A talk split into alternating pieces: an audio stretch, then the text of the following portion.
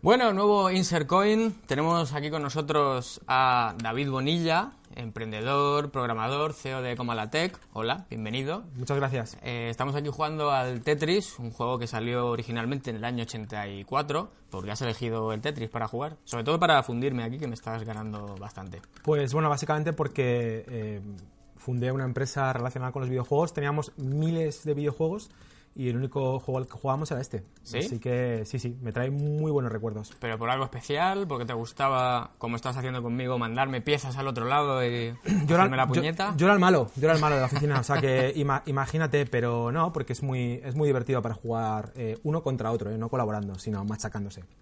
Bueno, en este Insert Coin vamos a hablar de programación, de emprender en un mundo lleno de palabras comodín, para que nos lleves un poquito a tierra a todo esto que tú sabes, tienes mucha experiencia en el tema, y nada, esperemos que resulte interesante. Vamos allá, Insert Coin.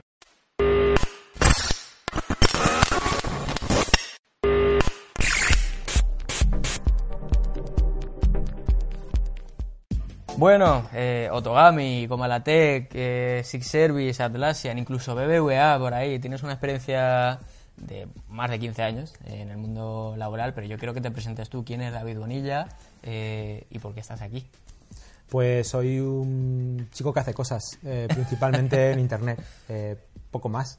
Tu experiencia está sobre todo en el mundo de la programación, por un lado, a nivel un poco más técnico, pero con el paso de los años te has ido especializando más en, a un nivel de consultoría, ¿no? de crear tus propios proyectos empresariales, búsquedas de negocio. ¿En qué estás ahora mismo?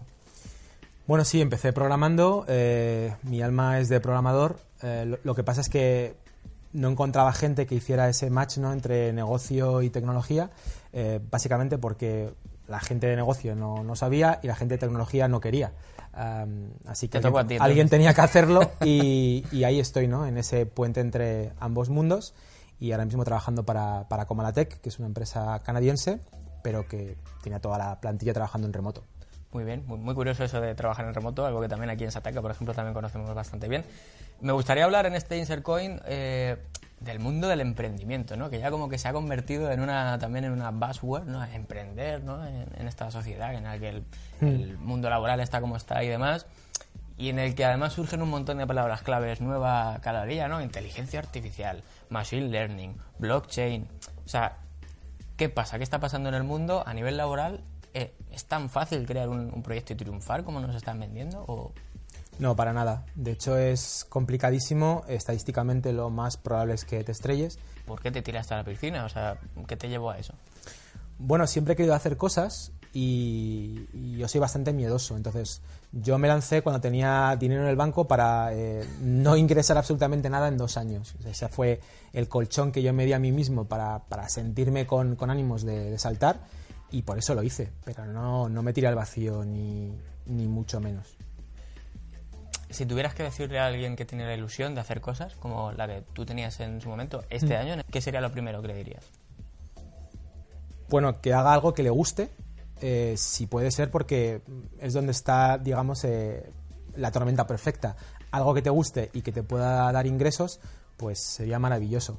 Eh, dicho lo cual, eh, mi único consejo es buscar el ingreso desde el día uno, ¿no? Creo que precisamente como tú dices, hay mucho humo, mucho buzzword, y es no, busca un negocio que tú comprendas perfectamente cómo vas a poder cobrar, cómo vas a poder facturar desde el día uno.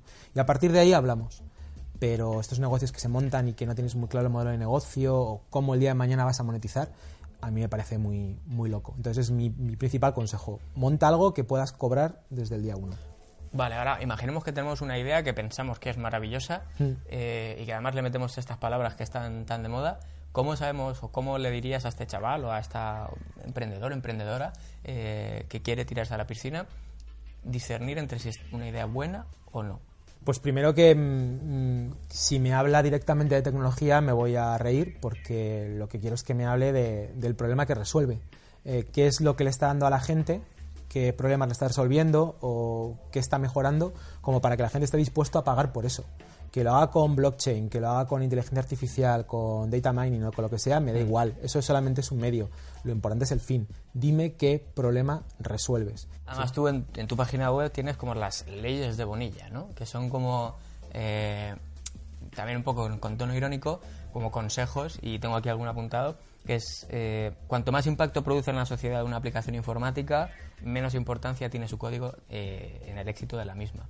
Eh, le damos demasiado, demasiada importancia al aspecto técnico en la mayor parte de ocasiones. Empezamos por donde no tenemos que empezar, que es un poco lo que acabas de, comentar. En mi profesión, desde luego en mi colectivo, que es el informático, sí. O sea, pensamos que el software es básicamente eso, solo software, y que lo que importa es el código. Y realmente al, cliente le importa muy poco si está hecho en Python, si está hecho con Java, con JavaScript, con lo que sea. ¿no? Lo que le importa realmente es el problema que, que resuelve. Mi experiencia con empresas a las que les ha ido muy bien es que el desarrollo es solo una parte de, todo el negocio y desde luego muchas veces eh, no la central, sino una, una parte más, ¿no? Y yo creo que eso a veces en España todavía no lo tenemos muy, muy asumido. Otro aspecto que muchas, muchas veces se olvida, en mi opinión, es el panorama legislativo que está en cada país. En este caso estamos hablando de España porque es eh, tu experiencia. ¿Cómo crees que se podría facilitar eh, que proyectos que en origen pueden estar muy interesantes arranquen de verdad? Bueno, yo creo que la legislación nunca va a ser el, blocker, o sea, para que algo salga o, no salga. Crearte una empresa en Delaware o en eh, Reino Unido está a distancia de dos clics. Entonces, mm. eso no es, no es problema. Yo, para mí, desde luego, ese no es el blocker. Mm. Eh, siguiente punto es, quiero crear un proyecto además que sea internacional. Eh, ¿Lo harías en España a día de hoy? Bueno, eh, yo es que creo que a día de hoy sacar un proyecto que no sea internacional es, duro, porque es verdad que en Internet la barrera de entrada es mucho más baja que en el mundo físico, eh, aparentemente mucho más baja, pero compites con todo el mundo. Entonces, si lo único que te distingue es el idioma, eh, pues lo más probable es que te arrasen, ¿no? Eh, que si lo haría desde España, pues desde luego desarrollo seguro. De hecho, como te decía, Comalatec es canadiense y prácticamente toda la totalidad de desarrollo está aquí en España y nos planteamos abrir la primera oficina física aquí por la calidad de los ingenieros y de la gente en general. Em, luego a nivel de marketing y demás, bueno, eso habría que ver. Yo creo que tendrías que tener por lo menos una persona en cada país donde lanzas. ¿no? Cada mm. país es un mundo y va mucho más allá del tema del idioma. Otra de las dudas frecuentes es qué formación tienes que tener, qué estudio para ser lo que quiero ser en el futuro. Quiero montarme una empresa eh, en la que se necesita código, programación. Vale, probablemente tengas claro que tienes que estudiar programación, ¿no? Pero luego hay que saber de negocio, hay que saber de, de programar. Hay un montón de cosas que también tienes que saber. O sea, ¿qué estudias para pilotar más o menos de...?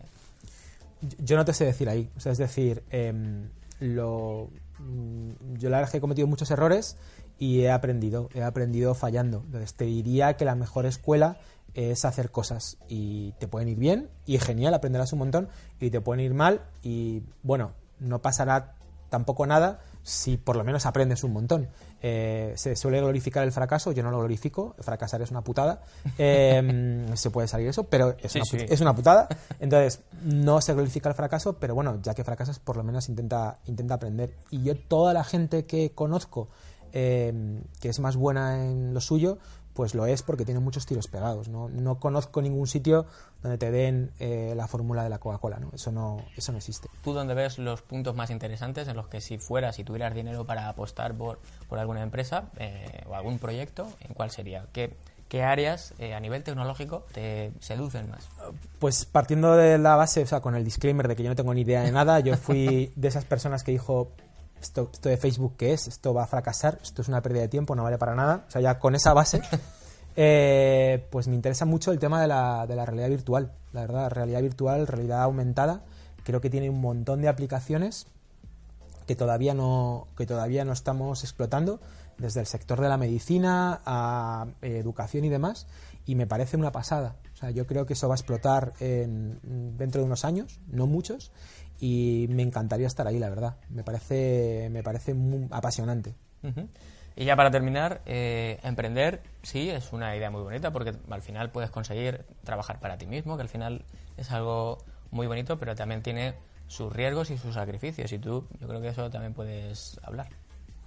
Sí, sí que los tiene. Em, la verdad es que la, la, única vez que me he arrepentido seriamente de haber emprendido eh, fue buscando el colegio de mis hijos, ¿no? Porque te das cuenta de que, bueno, hay según cosas, qué cosas que no puedes pagar. Eh, y no puedes pagar, pues, porque has decidido eh, optar por una, carrera eh, que más que el respaldo económico, pues lo que busca es el construir cosas, ¿no? el hacer cosas. Es tu apuesta vital y la tienes que asumir. En ese sentido, si he aprendido algo, mi consejo es emprende si quieres y una, una buena máxima que te puedes poner para que no sea muy doloroso es puedes fracasar, puedes triunfar, pero acabas sin deudas. Si te pones ese, ese límite, si te pones esa barrera, que a mí me la pidió, me la exigió mi madre, eh, bueno, mira, tan mal no puedes salir porque por lo menos no sales con una mochila a la espalda que vas a tener que arrastrar al siguiente proyecto. ¿no? Vale, esta sección se llama Insert Coin, eh, así que te voy a pedir para despedir eh, que nos recomiendes un juego que le podamos proponer al siguiente invitado. ¿Cuál sería y por qué? El Tetris no puedo. No puedes ya. El Tetris no puedo. Pues eh, mira, te voy a te voy a recomendar el Captain Commando, que es un beaten up también de, de mi época, de cuando estaba en el cole y estaba en los salones recreativos, probablemente no sepas ni qué es eso, Eh, y que es muy chulo, se puede jugar a, a cuatro y la verdad es que era una pasada en cuanto a animaciones, en cuanto al dibujo y, y demás. Bueno, pues David, muchas gracias por tu, por tu tiempo, por a- habernos atendido aquí a los ataqueros y a vosotros, pues qué os voy a decir, nos vemos en el siguiente Insert Coin. Un saludo. Saludo.